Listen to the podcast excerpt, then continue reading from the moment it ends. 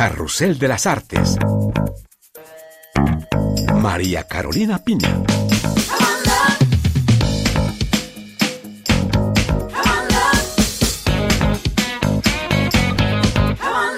Un gusto saludarles nuevamente desde París. Aquí estamos una vez más para hablarles de la actualidad cultural, actualidad que nos lleva por los caminos del cine, la literatura y la música.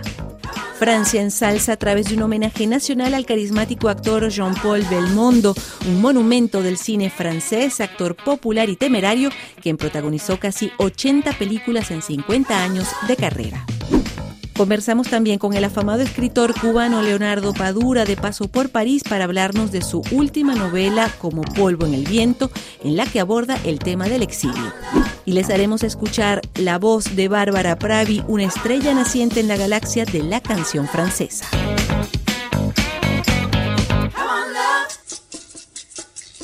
El cine francés llora a uno de sus más apreciados actores, Jean-Paul Belmondo, a quien muchos llamaban el magnífico, el as de los haces, el incorregible o el profesional, en referencia a algunas de sus películas más conocidas. Los ojos y la sonrisa de Bebel se apagaron el pasado 6 de septiembre y desde entonces han llovido las reacciones y elogios para el carismático actor, quien dejó una obra monumental con no menos de 80 largometrajes. Quelle différence il y a entre un con et un voleur? Non. Un voleur, de temps en temps, Belmondo fue uno de los emblemas de la Nouvelle Vague, encarnó roles extraordinarios como el de un delincuente seductor en A bout de souffle de Jean-Luc Godard o el de un militar aventurero en El hombre de Río. El público francés y mundial lo recuerda como un actor temerario, no demasiado guapo, capaz de las acciones más peligrosas y graciosas. Para hablar de todo el talento contenido en la persona de Jean-Paul Belmondo, tenemos en línea al especialista en cine Carlos Loureda, quien es miembro de la Academia Lumière de la prensa extranjera en Francia. Hola Carlos, gracias por estar en Carrusel de las Artes. Para ti, ¿cuál es el lugar que ocupa Bebel en la historia del cine francés? Porque en 50 años de carrera hizo tanto cine de autor como las comedias más populares. Hola María Carolina, ¿cómo estás? Bueno, yo creo que hoy hay una gran pérdida a nivel mundial con Jean-Paul Belmondo que nos ha dejado eh, la valentía de, Belmondo era no reducirse a un cine independiente muy autoral, muy de autoría, como había comenzado, sino mm, lanzarse también al cine más comercial, al cine más popular en el buen sentido de la palabra, ¿no? Tenemos que pensar que el cine es la primera afición popular, la primera cosa que todo el mundo puede acceder a ella a un nivel de cultura y a un nivel de evasión en los dos lados, ¿no? Y Belmondo quizás no tan reconocido a, nivel eh, profesional, porque si no me equivoco, solo tuvo una nominación y un César por el Imperio del León en el 88. Pero bueno, imagínate lo que hizo todo desde el principio, ¿no? Su carrera espectacular. Y no renunciar al cine popular también era saber imponer un criterio de decir, yo dirijo mi carrera y puedo hacer, pues, desde el último, eh, al final de la escapada, con Godard, o puedo estar con, con, con, todos esos nombres maravillosos del mejor cine de autor francés de la Nouvelle Vague, pero también puedo estar con gente mucho más popular, con gente que piensa en el público de otra manera y que aborda el cine de otra manera. Carlos, y todo eso con un físico que contrastaba con los cánones de belleza masculina. De hecho, su contemporáneo Alain Delon, que algunos dicen su rival, era el seductor francés por excelencia. En cambio, Belmondo fue como un galán sin serlo realmente. Qué buena pregunta, Mariana Corolina. Yo creo que su lugar en toda la cinematografía francesa ayudó a, los futuros intérpretes a poder contar con un físico que no estuviese estereotipado, que no fuese el canon habitual de belleza, ¿no? Y eso fue muy importante también en unos momentos en los años 60 en que quizás los cánones de belleza estaban muy, muy establecidos y abrió una puerta impresionante, no solamente con su físico, sino con su implicación física en las películas, porque sabes que era uno de los pocos que rodaba las escenas de acción y quería rodarlas él. No quería un doble, quería implicarse en el personaje hasta en sus últimas consecuencias, ¿no? Llegar al límite del personaje, incluso si eso suponía un riesgo para su integridad física o alguna lesión, ¿no? Eh, al fin y al cabo es como asumir los accidentes de la vida con su nariz rota, ¿no? Que le daba tanta personalidad. Tom Cruise hace lo mismo y se implica en las secuencias de acción porque también quiere ir quizás hasta el final de los, hasta el final de sus personajes, ¿no? Y Belmondo tenía todo eso, ¿no? Eh, un físico que no era habitual y una forma de implicarse en sus papeles que tampoco era muy habitual. Una maravilla. Gracias, Carlos Loureda, especialista en cine, por participar en nuestro programa para hablar del desaparecido Jean-Paul Belmondo, recordando que el presidente francés Emmanuel Macron decidió un homenaje nacional para el inolvidable Jean-Paul Belmondo. Uno de los autores más importantes de la literatura en español tuvo la gentileza de conversar con nosotros esta semana. Se trata del escritor cubano Leonardo Padura, quien vino a París para promocionar su última novela Como polvo en el viento, publicada en francés por la editorial Metelier. Como polvo en el viento es la historia de un clan de amigos en La Habana en los años 90. Padura aborda aquí el delicado y doloroso tema del exilio a través de estos personajes que se plantean y viven cada uno a su manera el hecho de irse o de quedarse en la isla algo que para Padura ha sido un tema recurrente en su país desde el siglo XIX hasta nuestros días. Mira, hay veces que uno mm, no tiene propósitos muy claros cuando empieza a trabajar un texto y en la medida en que, te vas adentrando en él, pues vas definiendo los intereses. En este caso yo sí quería hablar eh, de, algo que ha sido una constante mm, muy dramática en la vida cubana, que ha sido el exilio.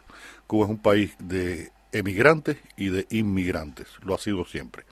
Pero en los últimos, las últimas décadas el exilio ha adquirido un carácter mucho más dramático en el sentido de que, por ejemplo, en los primeros años de la revolución era un exilio sin regreso.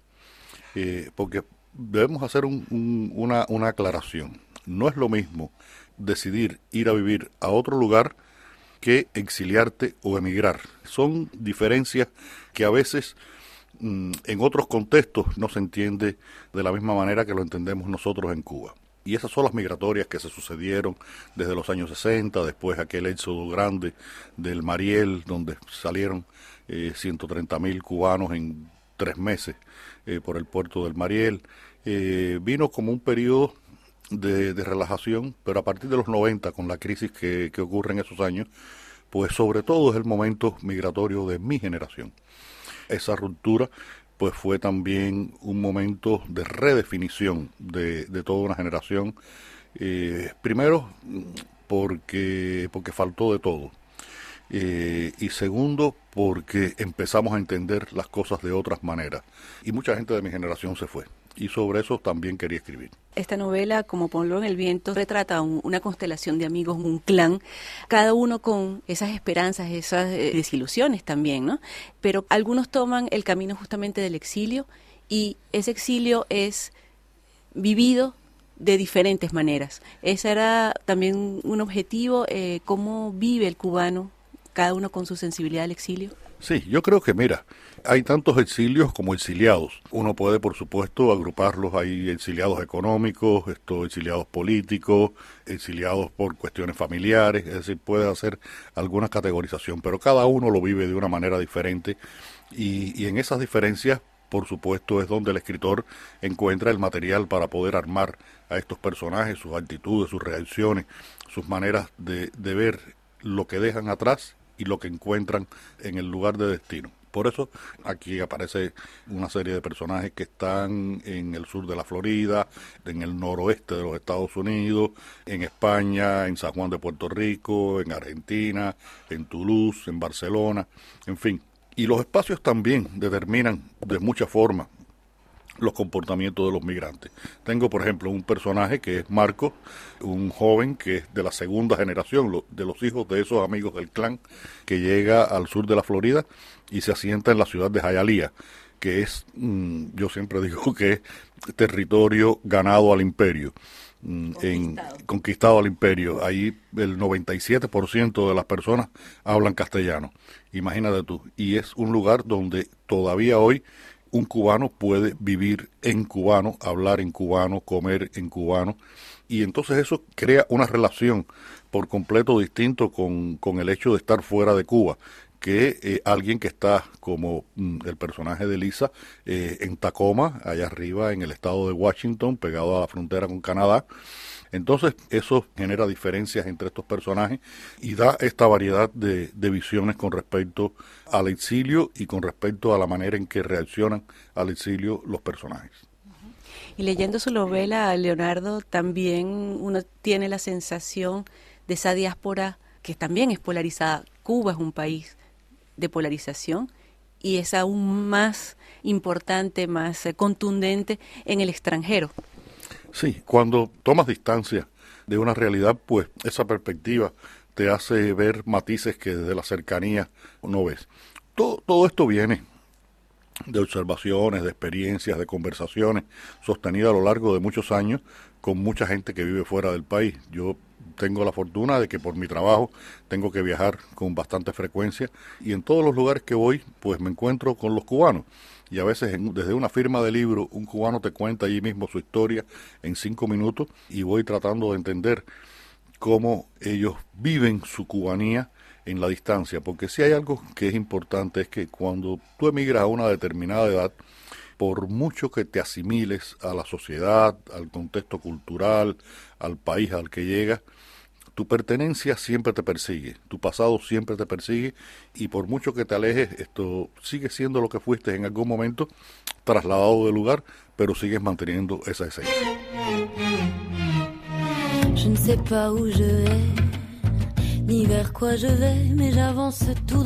Para terminar, les ofrecemos como siempre algo de música francesa. Esta vez los invitamos a escuchar la voz y discurso potentes de la joven Bárbara Pravi. Ella fue la representante de Francia en la última edición del concurso Eurovisión. Tras ganar el segundo lugar en este certamen, Pravi presenta ahora su primer disco con canciones de su autoría. Los dejamos con Sot, Salta. Gracias por su amable sintonía y aquí los esperamos la próxima semana como siempre por Radio Francia internationale. Reflet du sel, argenté de perles qui brillent et ruissellent sur ma peau. Je sens, sens comme elle est belle. Là-bas, la vie qui m'appelle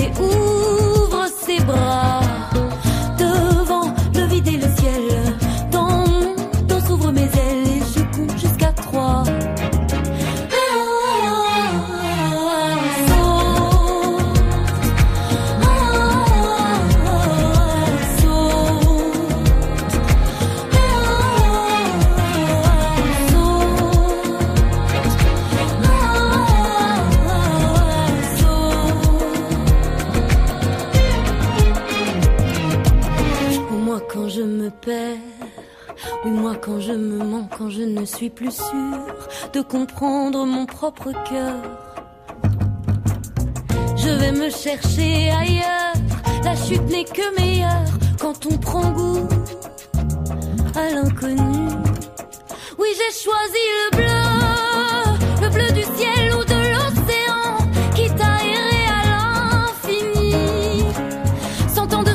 sans plus de certitude, rien n'est plus réel que faire danser mes ailes de de